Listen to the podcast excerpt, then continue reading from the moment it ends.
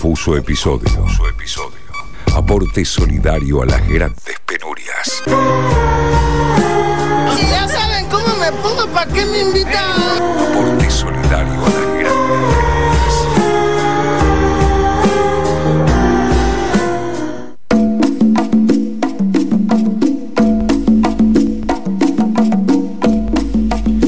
Hermoso conversatorio que tuvimos en el programa de hoy con Ale Sergi de Me lo perdí. Miranda. ¿Cuándo lo puedo escuchar? Y vos por salir a fumar, boludo. Eh, Por salir a fumar. Che. Pero lo vas a poder escuchar en nuestro Spotify. Me encantó ese pibe, me encantó cómo lo recibiste. Esto es un programa ya, pero con un nivel de profesionalismo que si lo tuviera no tendría que decir esto, ¿no? Pero no importa. No, para Silvita, para Silvia. No Silvita, porque Silvita es eh, otra Silvia, oyente de FM La Patria. Esto es para otra Silvia que nos estaba preguntando recién acá eh, dónde puede escuchar las cosas del programa. Y le decimos que en nuestras redes sociales puede encontrar el link para ir directamente a Spotify.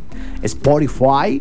eh, y ahí escuchar todas las secciones. Nos encuentra en Twitter con, como arroba confuso FM o en Instagram confuso episodio guion bajo FM. Si pones confuso episodio, te vamos a aparecer porque Creo que no hay otra cosa que No hay tenga otra algo cosa. Somos inéditos. eh, buscamos un nombre bien peculiar, Silvia. Así que ahí lo puedes buscar. Y si no, bueno, en el mismo Spotify pones Confuso Episodio. Y ahí está no solo las lecturas y las columnas, las charlas. Nos debemos hacer el playlist con, las ver, ca- con todas las canciones que presentamos, Yo negro. lo voy a hacer con el día que me dejen poner música, porque hace rato que estoy tengo, Y bueno- tengo la elección vedada en este, en este, en este Eh, espacio, ¿eh? Primero eh, hay que laburar para Bueno, eso. de a poco me, encima me están escupiendo el asado de afuera. Lo señalo, ni lo miro, me están escupiendo el asado de afuera.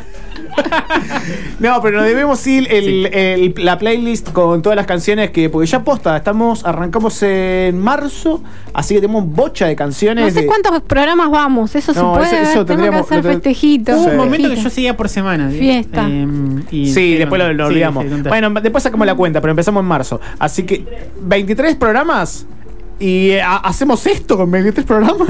¿Cuándo llegamos al 50? Yo creo que al 30 hay que hacer Y, una y bueno, pero- arrancamos en marzo y estamos al mes 8. ¿Por qué y, te metiste en bueno. esta? Y casi a fin ¿Por de año. No, yo en creo que para el mes esta? 12 más o menos. Bueno, veamos. Más o menos. Veamos si festejamos los 50 programas. Más o menos, como la inflación que proyectaba el gobierno anterior, más o menos. Bueno. Veamos- bueno, este año festejamos los 50 programas, podemos Sí, decir, sí, sí, sí, cap- sí. capaz que llegamos. Eh, pero bueno, ahí puedes encontrar todo, Silvia querida, buscaros como Confuso Episodio en Spotify, pero, pero, pero, pero, se acabó la música, se acabó la música, ahora vamos a hablar de libros porque vamos a escribir para siempre con Dani Morán. ¿Qué tal? Bueno, acá estamos en una nueva columna que, bueno, eh, la verdad es que justo eh, investigando, hablando, me habían regalado este libro que se llama Los Montes de la Loca, de la autora que vamos a, a- a recordar, porque ella ya no está entre nosotros, hablamos de Marisa Wanger, y justamente eh, murió en agosto del 2002, eh, sí, como, como hace bastantes años, pero que eh, justo por estas fechas, así que justo me enteré leyéndola que había eh, muerto en estas fechas y me parece interesante retraerla, porque es una historia muy particular, tiene que ver con esta idea que nosotros tenemos sobre aquellos artistas. A veces uno ve a un artista y dice, che, qué loco que está, ¿no? Pero justamente el proceso de Marisa es inverso. Ella fue eh, una, digamos, internada, podríamos decirlo así, Sí. de distintos manicomios. ¿sí? Por, a lo largo de su vida pasó por varios eh, manicomios. Hablamos del Borda, el Moyano, el Alber, el Servicio de Salud Mental de Olavarría, el Hinojo y terminó en Montes de Oca, donde allí pasó, mm, digamos, su trayectoria más larga de internación, que fueron dos años, Sí. eh, donde podríamos decir, entre comillas, que se pudo recuperar, ¿no? Pero un poco para reflexionar sobre esta idea de la locura, el arte y cómo es esto de salvarnos también. Ella participó eh, una de las veces que salió, empezó a estudiar psicología social y se hizo amigos, ¿no? De Alfredo Moffar, que es como el, el señor de la psicología social en nuestro país. No solo que estudió psicología social, sino que después también fue profesora de psico- psicología social en esta escuela. También para, para destacar, y me, me parece interesantísimo eso, eh, con muchos tabúes de la salud mental, eh, voy a decirlo a lo que yo, pero mira cuánto, o sea, poder haber estudiado, poder haber desarrollado una carrera, Es eh, que a, a pesar de ser un, un interno psiquiátrico, Es ¿no? que sin dudas hay un tabú gigante. Y Sí, un poco a mí me pasó armando esta columna, que hay un tabú gigante atrás de la salud mental, ¿no? Obvio. Esto, ¿por qué los locos no pueden, no? Y me parece súper interesante para contarles así rápidamente su vida, obviamente, eh, su edad también estuvo, fue militante un montón, digamos, política en los 70 perdió muchísimo de sus compañeros, pero bueno, también tuvo pérdidas muy importantes como la de su padre, la de su pareja y la de su hijo, ¿no? Fuertísimo. Entonces tuvo una vida de muchísimo dolor y parte de esto fue lo que a ella le generó la patología, que podríamos decir una especie de bipolaridad, que lo que tuvo fueron procesos de brotes y es un poco eso lo que también uno llama como la locura. Qué fuerte. Eh, y eso es lo que te termina dejando internado, pero en realidad son momentos, ¿no? Donde uno está, podríamos decir, tomado por la patología, pero después son, eh, en, en, digamos, en un manicomio viven personas, eh, digamos, como las que están del otro lado, o hasta quizás en algún punto hasta más sanas, ¿no? No me quiero adelantar ni comprometerte, vos, vos me dirás. Pero ella empieza a escribir eh, una vez que empieza a transitar la enfermedad o ya venía de antes. Ella siempre estuvo vinculada a la literatura, al arte y a la música. Lo que empieza a pasar es que estando encerrada eh, es cuando empieza a escribir. Pero justamente lo que decís, Pino, ella se presenta como poeta y loca cada vez que la, la entrevistaban o cada vez que hablaba en algún lugar. Y, y lo interesante de lo que decís es que ella marca justamente eso. Mientras uno está en el brote o está enfermo, no puede hacer una obra de arte. Ah, está buenísimo eso de destacarlo, porque eh, Digo, es el proceso Sí. de un poco después que te conecta con la obra o- o anterior a ese momento. Un poco esa bisagra son esos momentos de brote que es cuando uno dice, bueno, ahí se diagnostica una enfermedad de salud mental. Pero para hablar un poquito de esto, hablamos con eh, quien es hoy todavía referente del Frente de Artistas del Borda, en donde ella participó y fue una gran referente también, Alberto Saba, que la conocía y que también prologó este libro de poesía que ella dejó escrito en donde él recordaba quién fue entonces Marisa Wanger y lo vamos a compartir. Mira, era una persona genial en todo sentido, desde lo personal y desde lo artístico. Era una renovadora, campo de la salud mental, era una revolucionaria.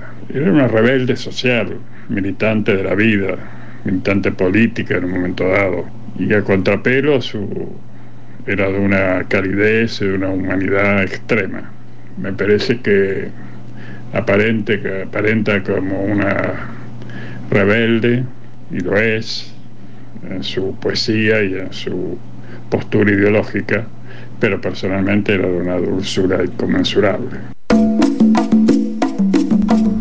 Una grande, ¿no? Y así un poco también la recuerdan todos sobre lo que decía Pino en una entrevista. Ella dijo, el arte tiene una función terapéutica, ayuda a que uno se reconstruya, pero cuando se logra un producto artístico se logra desde la salud, ¿sí? Cuando lleva años internada, ella dice que llevaba años internada cuando después de que murió su expareja eh, y por razones obvias no podía escribir en ese momento, pero sí una vez que, que- que pudo sanarse es cuando empezó todo el proceso de la escritura, porque mientras estaba, estaba digamos, en, en ese proceso de sanación, ella escribe un poema a su expareja que uno de los, de los, digamos, de los enfermeros de ahí lo, presenta en un concurso y ella lo gana. Entonces después, en esos dos años que estuvo internada en estos mon- los Montes de la Loca, termina este libro que es fascinante. O sea, les digo que toda su, su beta militante, toda su beta política, porque ve como, como estos espacios de los manicomios y escribe desde el manicomio y lo menciona. Eh, ella es Marisa Wanger, W-A-G. N-E-R. Y este libro fue editado por Milena Cacerola. Y lo que más me parece hermoso es que cada vez que menciona en general al manicomio, habla de hospicio. Que me pareció una palabra fascinante. El hospicio es un lugar público en donde se acogen las personas abandonadas.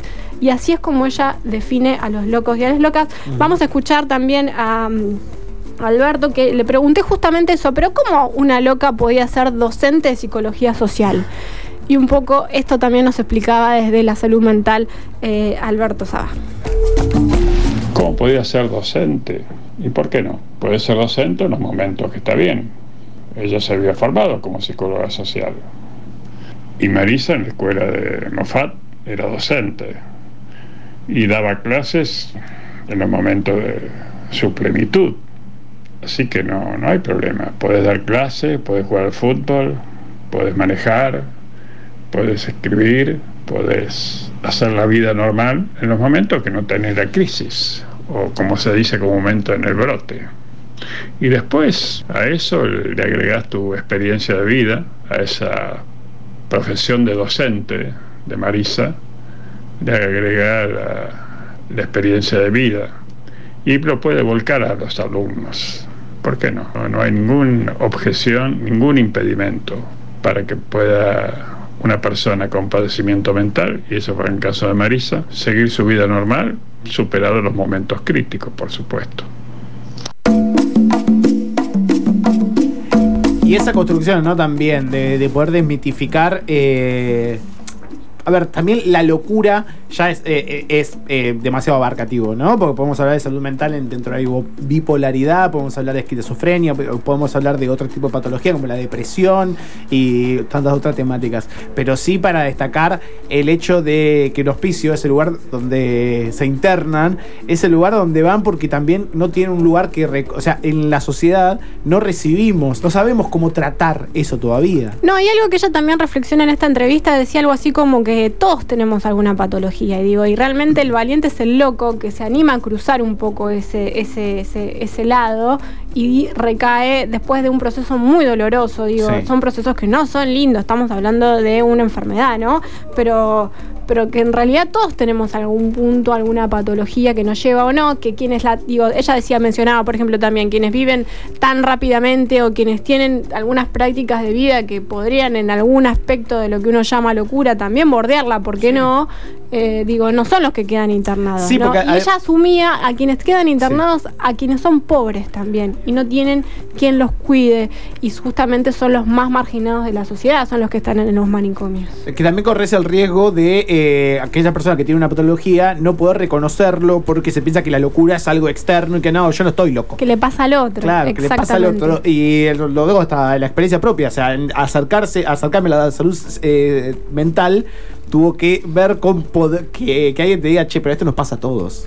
Para seguir desmitificando un poco este tema, vamos a escuchar el último audio de Alberto que justamente reflexiona sobre la idea de salud mental y después les leo un poema, un poema de esta grosa porque es impresionante cómo escribe. ¿Existe el padecimiento mental? Claro que existe, o la locura. Existe el padecimiento mental, es una enfermedad como cualquier otra. Lo que pasa es que no se es, si es- no se está siempre loco o loca, no se está siempre padeciendo toda la vida, o no se es en realidad loco siempre, se está por momentos. Uno cuando dice esta persona está loca, es loca, no es loca siempre, no sufre siempre. Y con respecto al padecimiento mental, bueno, no se es siempre loco, entre comillas, se está por momentos.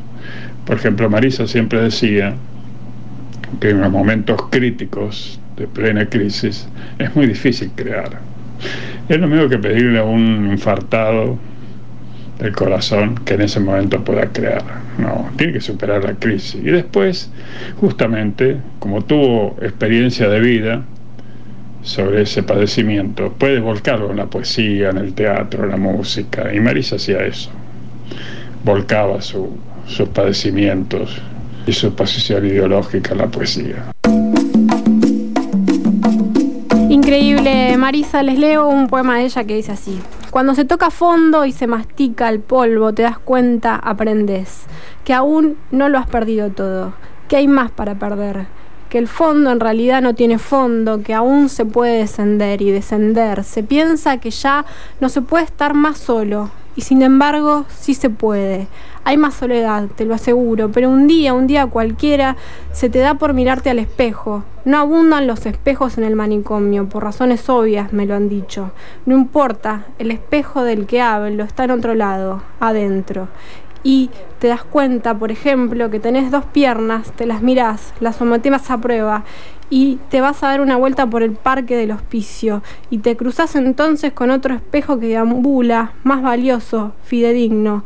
Y acá es la revelación, que voy a estar sola, si somos mil setenta locos acá adentro.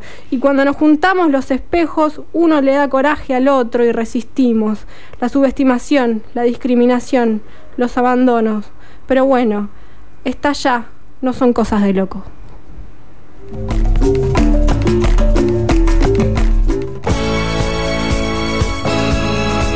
Un confuso episodio.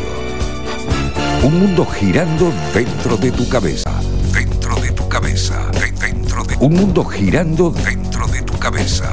Miércoles de 20 a 22 por FM La Patriada.